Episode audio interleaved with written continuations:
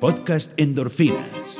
Descubriendo el mundo legal y gerencial del deporte profesional con Arturo Marcano. Bienvenidos a un nuevo podcast. Eh, estos, estos, de hecho son días para mí incluso hasta más interesantes que los días de la temporada porque se empiezan a generar un poco de noticias de las que a mí me gustan y que a mí me gustan revisar y analizar y por supuesto compartir a través de este podcast. Por ejemplo, hemos podido, en las últimas dos o tres semanas, hemos podido hablar, por ejemplo, de la oferta calificada y definir un poco lo que es la, la nueva versión de oferta calificada, para lo cual realmente se necesita un PhD y, y las implicaciones de esa oferta calificada. Eso, no, eso lo, lo, dejamos en esta oportunidad, quizás lo analizaremos después. Eh, también pasó el draft de la regla 5, que es un draft muy importante porque nos ayuda a entender cómo funciona el sistema luego de la firma del pelotero. Eh, y la importancia de estar en roster de 40, de, de, proteger a un jugador en roster de 40. Eso no solamente eh, tiene implicaciones para el equipo, sino también para el jugador. Eso tampoco lo analizamos. Pero es que en las últimas dos semanas pasó el caso de Otani, que hoy lo vamos a concluir después de la cápsula. Y en la cápsula vamos a hablar particularmente del caso de Kevin Maitán, de los Bravos de Atlanta y de la sanción eh, que impuso el comisionado Rod Manfred. Eh, de todas maneras, sobre la cápsula vamos a agregar algunas cosas adicionales al final. Este, así que antes de pasar a la cápsula, recomendamos, como lo hacemos toda la semana, un par de podcasts que yo creo que uno complementa lo que estamos hablando en el día de hoy eh, con Otani, en la segunda parte de Otani, que es la hora del béisbol japonés de Claudio Rodríguez, y el otro es la lata de maíz que habla de temas generales del béisbol eh, de mi amigo Dani García y que entran ahorita en vacaciones, así que aprovechen para escuchar el último capítulo del año de la lata de maíz y ahora vamos entonces directamente a la cápsula para luego cerrar con las conclusiones. Explorando el mundo legal y gerencial de las grandes ligas con Arturo Marcano. Cápsula de endorfina en el infield. Y esta semana la oficina del comisionado de las grandes ligas tomó una decisión histórica en el caso que se conoce popularmente como el caso de Kevin Maitán, por ser la, la figura quizás principal eh, del grupo de peloteros que Rod Manfred acaba de declarar agentes libres por haber sido firmados en violación de las reglas. Y todo esto en, en relación al equipo de los Bravos de Atlanta. Pero antes de tocar un poco el tema en sí, de, de, de qué, qué, es lo que decide Ron Manfred, vamos a explicar por qué se mete Ron Manfred. Y para eso hay que hacer un pequeño, un breve repaso histórico de, del, del, proceso de firmas en Latinoamérica, que hemos tocado varias veces en las cápsulas. Hasta el 2012 no habían reglas para la firma de peloteros latinoamericanos, más allá del, de, la, que, de, de la regla que establecía la edad mínima de firma. Pero eso no involucraba, eh, eso no implicaba que no habían violaciones, ni, ni, habían eh, este tipo de negocios extraños entre scout y agentes en Latinoamérica, sino simplemente que no existían reglas. Eh, pero eh, vicios en el sistema han existido siempre. al principio los equipos escondían jugadores, firmaban jugadores por debajo de la edad permitida, luego también tenemos los casos de, cambios de identidad, de cambio de, de de edades, eh, etcétera. Esto no, eh, los vicios han estado allí siempre. El problema es que a partir del 2012 se incorpora un nuevo elemento en la firma de peloteros internacionales, que son los llamados presupuestos. Y a cada equipo se le asigna un presupuesto. Esto es en el, en el, en el convenio laboral de 2012 al 2016. Y se establece también, se establecía también sanciones en caso de que el equipo se pasara de esos presupuestos. Y parte de esas sanciones es que el equipo no podía firmar eh, jugadores por más de 300 mil dólares al, al, año siguiente, eh, del momento en que se pasaba de su presupuesto. Y eso implicaba que el, equipo prácticamente no podía eh, firmar peloteros premium. O sea, tú podías firmar eh, peloteros premium un año, pero si te pasabas mucho, tú dejabas de firmar peloteros premium en el siguiente periodo de firma. Por eso los equipos, algunos equipos, algunos scouts y algunos agentes empezaron a tratar de darle vuelta a la regla. Sea, de ver cómo un equipo podía firmar la mayor cantidad de peloteros posibles en un periodo de firma sin pasarse de su presupuesto, sin pasarse el 5% de su presupuesto y así poder estar activo al siguiente año. No, no, no, no está restringido por, por esa sanción de no firmar a más nada, a peloteros por encima de 300 mil dólares. Y allí surgen lo que son las figuras de los combos.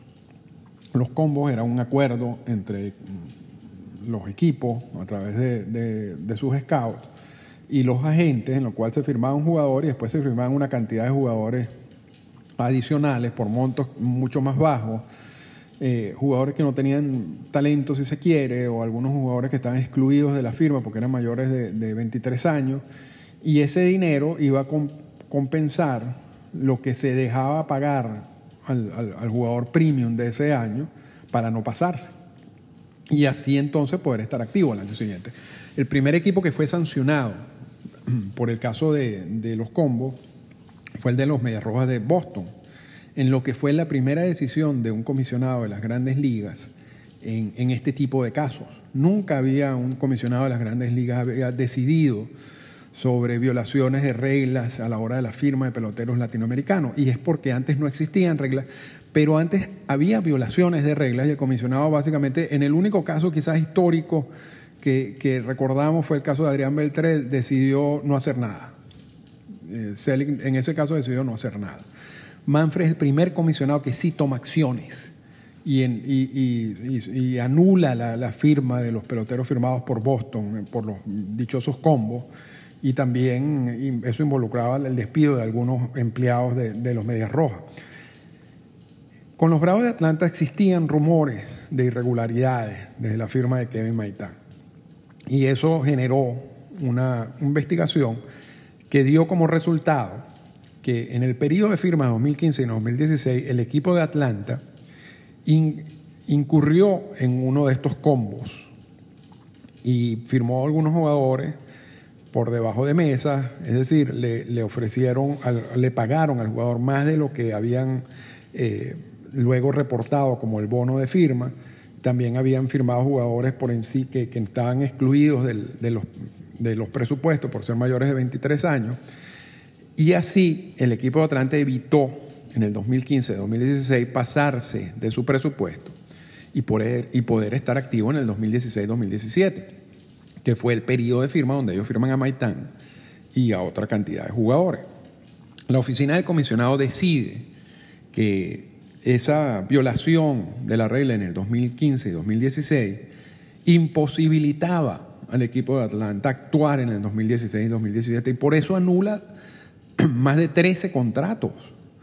Porque básicamente eh, en ese periodo, 2016-2017, Atlanta estuvo muy activo no solamente en Venezuela, sino a nivel general en Latinoamérica. Y no ha debido firmar a nadie por la violación del 2015 y 2016. Entonces, por eso anula toda esa cantidad de contratos y declara a todos esos, esos jugadores agentes libres. Esos jugadores se quedan con los bonos. ¿Por qué se quedan con los bonos?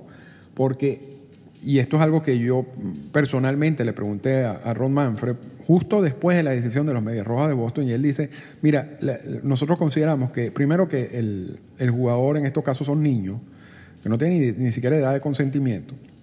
Por otro lado, yo creo que ellos son inocentes. Nosotros basamos, nos basamos en el hecho de, de considerar que ellos son inocentes.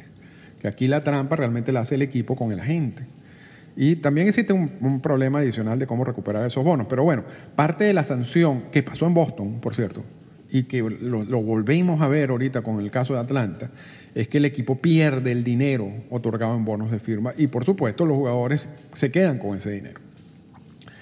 La otra parte de las sanciones es que Manfred eh, genera básicamente el despido y la renuncia de, la alta, de la alta gerencia de los jugadores de Atlanta quienes todos consideraron se estaban involucrados en esta, en, esta trampa. Y, esto es algo, repito, histórico. Incluso a Copolela, el, quizás el director principal de la trampa, lo incluyen en una lista inelegible, estilo pick roll, lo que quiere decir que él nunca más va a trabajar con equipos de grandes ligas. Esto es una, es una sanción muy seria, muy drástica lo que está haciendo Roman Yo no, yo no recuerdo ninguna otra sanción en la historia de MLB parecida a esta. Ahora, Y, además se descubre que los Bravos Atlantes ya habían prefirmado un jugador que no era elegible sino hasta el 2019-2020. Y ese contrato también fue anulado. Eso es parte de todo, todo lo que lanza la, la investigación. Pero el acuerdo laboral le da a Manfred una restricción, le permite investigar estos casos. Y eso fue incorporado en el más reciente acuerdo laboral. Pero le dice, tú solo puedes regular, tú solamente puedes sancionar a los empleados de MLB. No puedes salirte de allí. Y es por eso que Manfred sanciona a la alta gerencia de, de los Bravos de Atlanta y anula esos contratos pero realmente él no puede hacer nada con los agentes, con el agente que, que se involucró también en esto, porque aquí hay una complicidad, aquí hay una alianza entre el SCAO y el personal de los equipos de, los Bravos de Atlanta con el, el, agente, pero Manfred no puede hacer nada en contra del agente. Y en la decisión, él le lanza la pelota al sindicato y le dice, mira, ya yo hice mi parte, ya yo suspendí, ya yo removí de sus cargos a gente que, que se involucró en todo este problema. Ahora te toca a ti ver cómo sancionas a la gente o a las personas que participaron en, este, en, esta trampa que no son empleados de MLB. Y, estos son agentes que no son certificados por la MLBPA, pero el sindicato tiene alguna relación con ellos y ha debido certificarlo. Nosotros creemos que, yo creo que el sindicato debe certificar a, los agentes que trabajan en Latinoamérica con la firma de Julio II. Y no lo ha querido hacer hasta ahora y yo creo que no, lo quiere hacer. Entonces vamos a ver qué pasa con la segunda parte del caso de Maitán. ¿Qué hace el sindicato con el agente involucrado en todo esto, con las personas involucradas eh, en, la trampa que generó la anulación de todos estos contratos?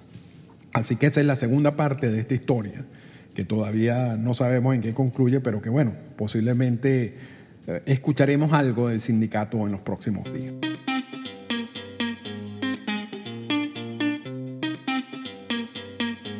Comentarios finales.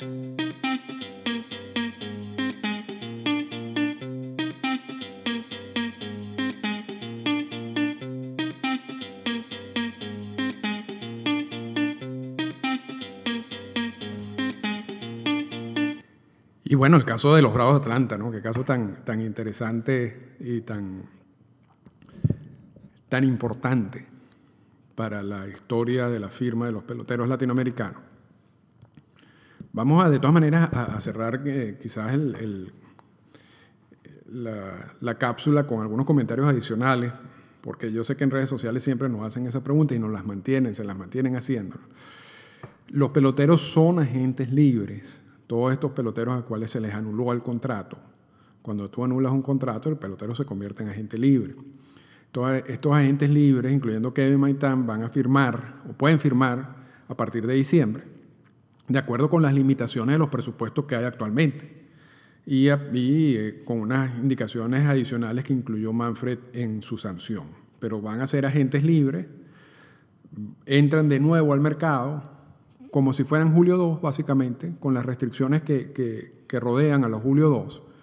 Y bueno, vamos a ver quién lo firma, ¿no? Y vaya va a haber más eh, dinero para, para Maitán y su familia. No sabemos cuánto, porque tampoco es que hay mucho dinero disponible. Pero la, la realidad es que, que son agentes libres, repito, entran al mercado nuevamente a partir de diciembre. Y bueno, esos son piezas claves para para atacar en, estos días que vienen, no solamente con el resto de los agentes libres, sino con Otani, que vamos a hablar luego en estas conclusiones finales.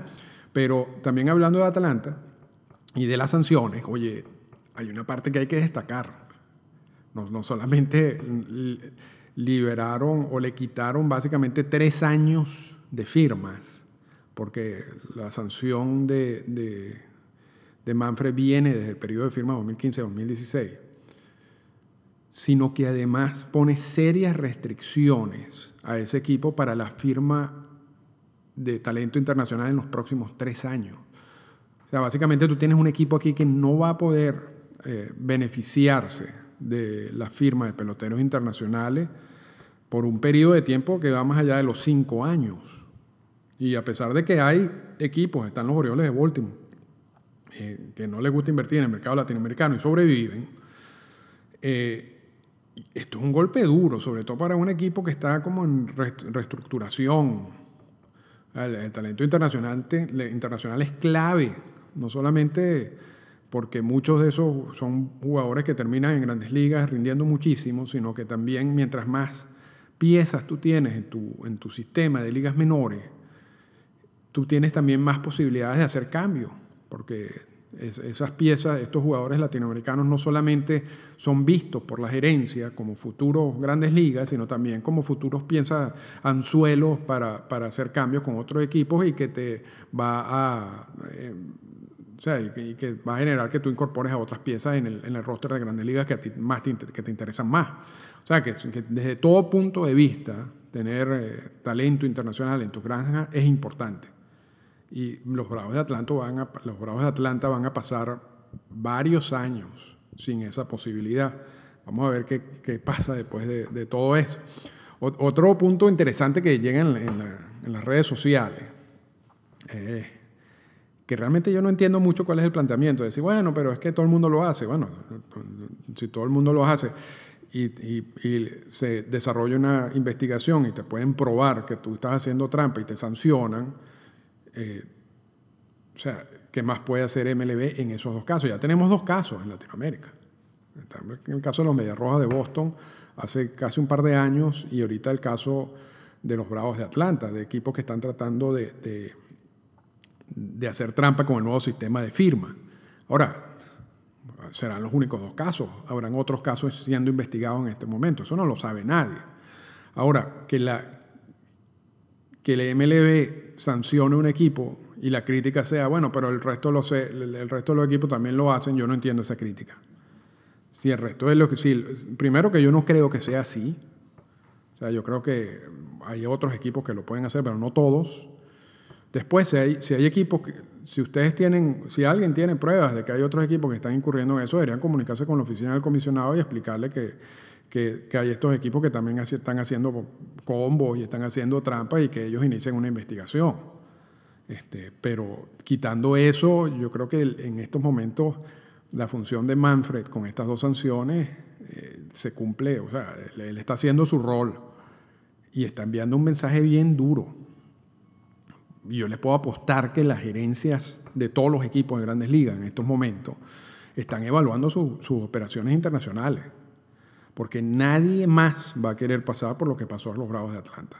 O sea, los Bravos de Atlanta, no solamente la, destrucción de la alta gerencia, sino también la eliminación de firmas internacionales por un periodo de tiempo tan largo, eso tiene unas consecuencias serias. Y yo no creo que ningún otro equipo en Grandes Ligas quiera pasar por eso. Entonces yo me imagino que ellos están, y puedo estar casi seguro, evaluando todas sus operaciones internacionales en estos momentos para ver si se cumplen o no cumplen con las reglas y tomando los, los correctivos necesarios este, para evitar caer en ese, en ese problema que, en el cual cayó Atlanta.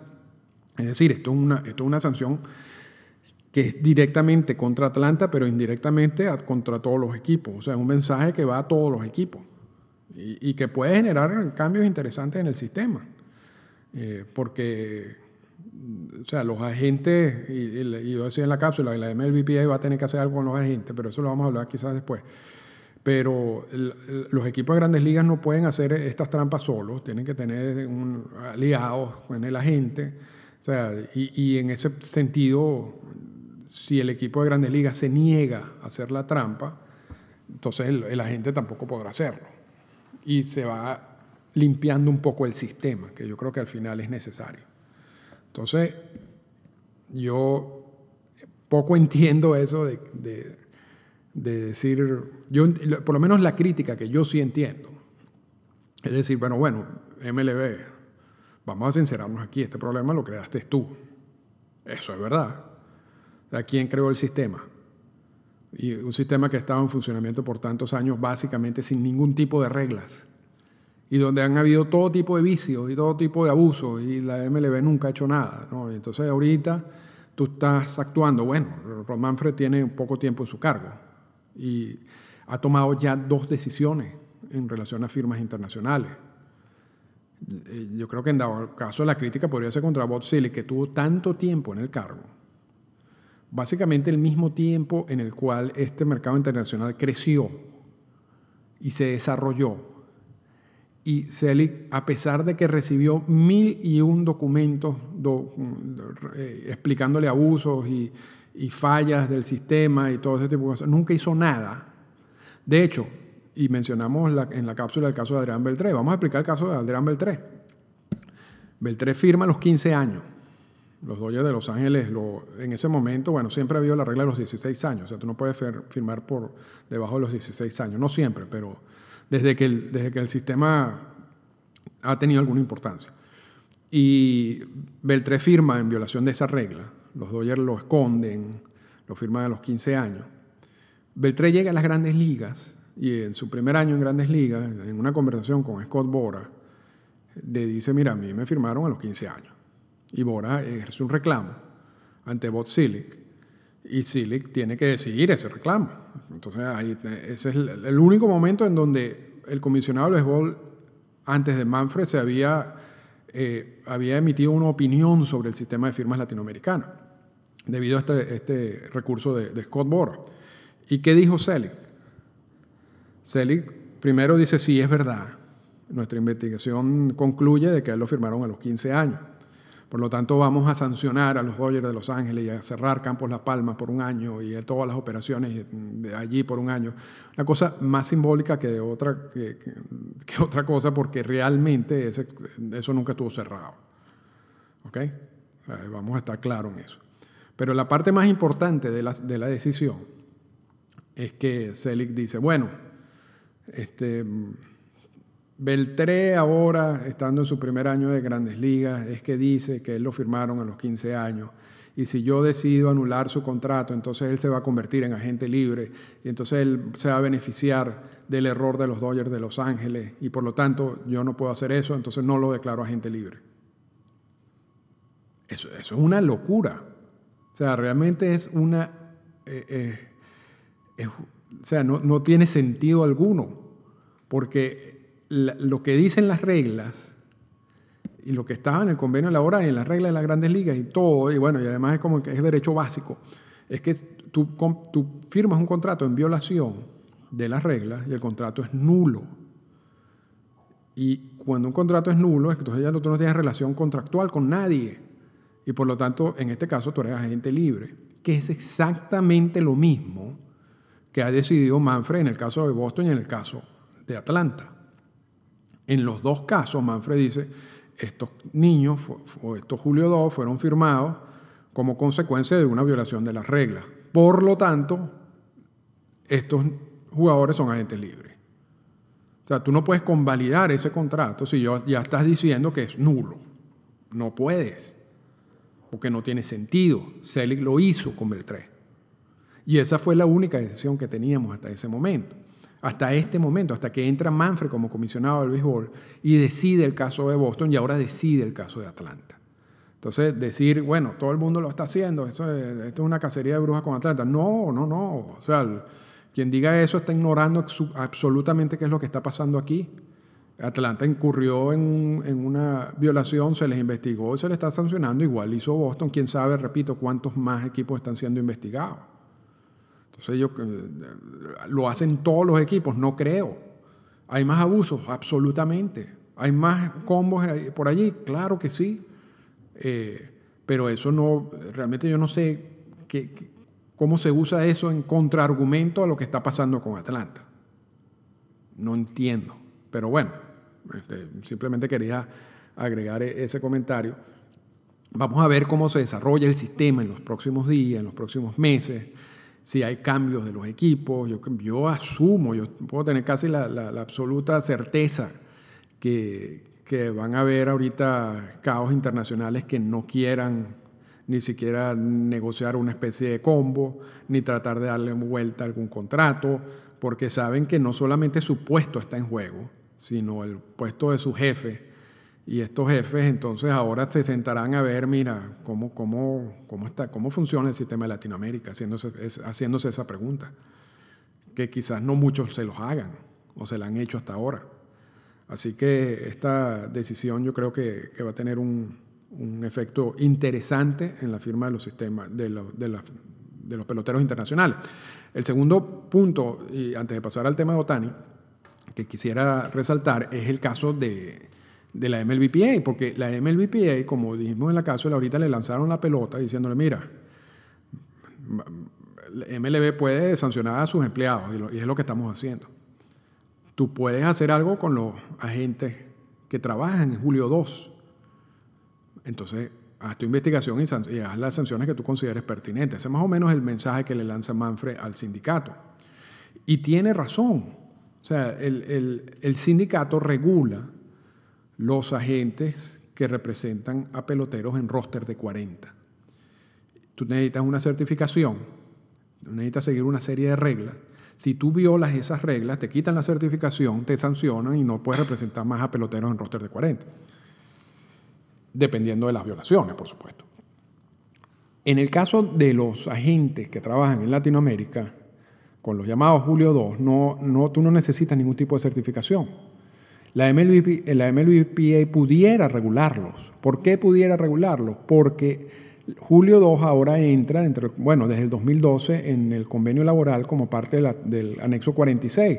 Por lo tanto, ellos pudieran eh, o sea, tienen la facultad de regular la gente que trabaja en, ese mercado, porque hay unas reglas y la violación de esas reglas tiene serias consecuencias y bueno, o sea, sería como parte de su trabajo. Nosotros hemos invitado a la MLBPA a hacer ese tipo de regulaciones desde hace tiempo y ellos no han querido hacerlo. Y, mi posición es que no lo van a hacer. ¿Por qué? No sé, no tengo idea. Porque yo creo que ese tipo de regulaciones y, certificaciones podría ayudar incluso a los mismos agentes de Julio 2, porque dentro de ese grupo de agentes de Julio 2 hay unos que son profesionales, que, respetan las reglas, que hacen un buen trabajo y hay otros que no. Ahora, si tú no quieres estar, eh, los que respetan las reglas no quieren estar compitiendo con el que no respeta las reglas, porque es injusto. Entonces, si tú tienes algún tipo de certificación o un proceso más regulado a través de la MLBPA, eso va a ayudar a limpiar también el sistema. ¿Por qué la MLBPA no lo hace? No sabemos. Yo no sé. Deberían hacerlo, sí, pero no lo hacen. Y hablando de la MLBPA, bueno, ya por fin se resolvió el problema de Otani. Y ya dijimos en, en el podcast pasado que la MLBPA iba a empujar, tenía el derecho de vetar ese sistema de traspaso y, yo sé si esto les suena un poco como extraño porque estoy manejando dos conceptos distintos, escuchen el podcast pasado sobre Otani y entonces se darán cuenta, es más fácil esta parte de la conversación. Eh, ellos podían presionar hasta cierto punto, pero después de allí no tenía ningún sentido que ellos evitaran eh, que Otani saltara o, quisiera intentar firmar en grandes ligas. O sea, ellos no podían bloquear eso. Ellos lo que estaban simplemente eran metiéndose eh, para vetar el sistema de traspaso, quizás para obtener algo a cambio, que, posiblemente no sabemos qué es. Porque si uno analiza lo que ellos terminaron aprobando, aceptando, el, el, nuevo, si se quiere, sistema de traspaso, que está dividido en dos partes, una, una excepción para el caso de Otani y, todos los peloteros japoneses que van a saltar este año o que van a utilizar el sistema de, traspaso este año, eh, esos van a seguir las reglas del viejo, del sistema de traspaso viejo. El equipo de Grandes Ligas tiene que pagar 20 millones al equipo de los luchadores de Nippon Ham, luego llega a sentarse con, con Otani, con los otros peloteros japoneses que quieran utilizar el, sistema, llegar a un acuerdo. Este acuerdo tiene que estar eh, basado en lo que dice en el anexo 46, porque Otani es básicamente un julio 2, y, se le da un bono de firma de acuerdo a los presupuestos disponibles, y entonces Otani forma parte ahora del sistema de ligas menores, entra al sistema de ligas menores de ese equipo de grandes ligas, quien podrá subirlo a las grandes ligas y entonces iniciar su carrera, pero va a tener control sobre él por seis años, posiblemente siete. Eh, escuchen el podcast pasado donde explicamos ese punto. Ahora, revisando ese sistema que aprobó ahorita, luego de haberlo tratado de vetarlo el viernes, la semana pasada, eh, bueno, realmente el único cambio que hay es que se aceleraron las fechas en las cuales Otani tiene que tomar una decisión, o, el equipo de los luchadores Nippon Ham y el sistema de traspaso, o el sistema de traspaso en general eh, tiene para, poner, para hacer disponible la firma de, Otani. O sea, se, reducen esas fechas eh, con la finalidad, quizás con el objetivo de que Otani firme lo cuanto antes. Y en eso, en eso tienen razón. O sea, eso es un punto que yo digo que la MLBPA muy bien ha podido incluir. ¿Por, ¿Por qué? Porque si tú tienes a un jugador como Otani, que tiene la posibilidad de firmar, vamos a decir, hasta enero, entonces eso le da una excusa a los equipos de grandes ligas de decirle, mira, yo no te puedo firmar porque yo necesito también resolver el asunto con Otani. Y entonces, y no hay dinero ahorita porque yo necesito ver cuál va a ser el impacto de la firma de Otani en mis números y entonces a ti no te puedo dar, sino te puedo dar solamente esto. ¿Ok? Eso tiene, cuando tú, cuando tú sabes que Otani va a firmar en las primeras semanas de diciembre, entonces ya, ya tú le quitas esa excusa a los equipos. Ya los equipos te, no, no pueden, y además ahorita el mercado, ese mercado entró que Maitán, que también va a generar dinero en algunos equipos, de, de, de algunos equipos. Entonces, cuando tú le quitas esa excusa a los equipos, ellos tienen que concentrarse en, en, los agentes libres disponibles. Entonces, tú entiendes, yo entiendo esa parte. Ahora, ¿valió la pena todo? Yo no sé, yo no sé. realmente, y para más explicación está lo que incluimos la semana pasada, y yo, insisto en, todo uno, en cada uno de esos puntos que hablamos la semana pasada. Yo no creo que nada ha cambiado el sistema no dice nada nuevo, lo probado por la MLBPA, no tiene nada particular. Básicamente es el mismo sistema, sobre todo el, que va a generar, el que va a entrar en, en, efecto a partir del año que viene. Es el mismo sistema que las grandes ligas habían negociado con la liga japonesa, basado en unos porcentajes de los contratos que no tienen ningún tipo de sentido para los equipos japoneses, pero porque ellos aceptaron y ya venían aceptando.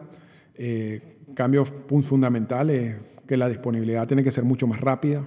O sea, el jugador tiene que eh, el, equipo de Grandes Ligas tiene que firmar a, los jugadores japoneses rápidamente en, el, en, diciembre y después entonces dedicarle el resto del tiempo a la firma de agentes libres.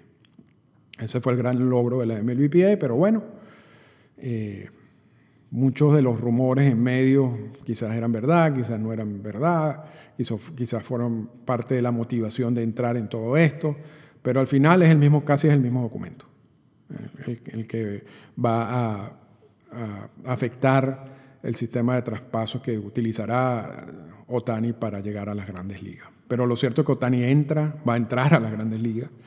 Vamos a ver qué pasa en esa negociación. No sabemos exactamente por dónde se van a ir los equipos para convencer a Otani, pero va a ser una, una negociación compleja. Repito, y ahorita también tienen que negociar con Maitán. Y, o sea que van a ser unos, unos días de diciembre bien interesante. O sea, Otani, Maitán, el resto de la firma de gente libre, los Winter League Meetings, eh, son para mí los días más, más, interesantes del año desde el punto de vista legal y gerencial y que emiten muchas noticias que, que, que, vamos a hacer, que van a ser analizadas en este podcast en el futuro. Así que, bueno, para, para ya cerrar el podcast, porque creo que otra vez se hizo un poco más largo de lo normal, eh, los dejamos con esas reflexiones sobre el caso de los Bravos de Atlanta y sobre el caso de Otani y los esperamos la semana que viene.